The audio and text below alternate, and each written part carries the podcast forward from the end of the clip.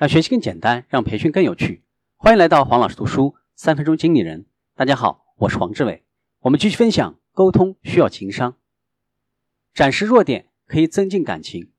有条理、做事果断的人，往往也是工作中很能干的人。这样的人虽然能够得到别人的尊重，但是不容易让人亲近起来。看上去没有瑕疵，做什么事都严丝合缝的人，会因为太过完美而让人感到难以接近。就算跟他成为朋友，也会让人有低人一等、被比下去的感觉。怎么样才能够避免这种事情发生呢？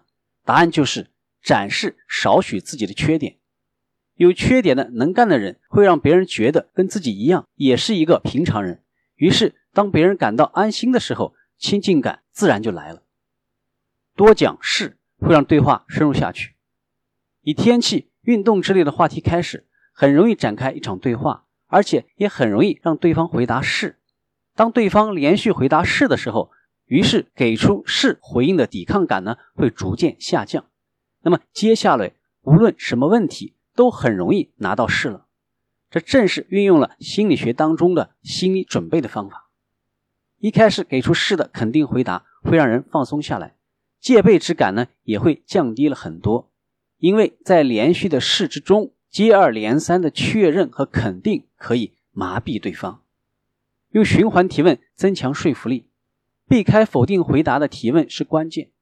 提问的时候，为了连续得到对方的是，后一个问题要尽可能的跟上一个问题有所关联，这样在一再的肯定回答当中，对方会被是所麻痹。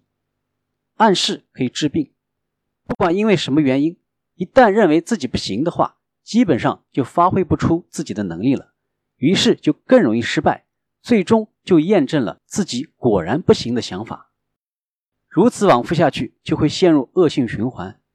跳出这种恶性循环的方法之一，就是用别的词语来代替“不行”。暗示不仅对人的感情、行动和思维有影响，也会对身体有一定的作用。认为自己一定能做到的人。大多数的时候呢，真的会做到。认为自己万万不行的人，即使采取了行动，也会遇到种种的阻碍，不能够顺利的进行下去。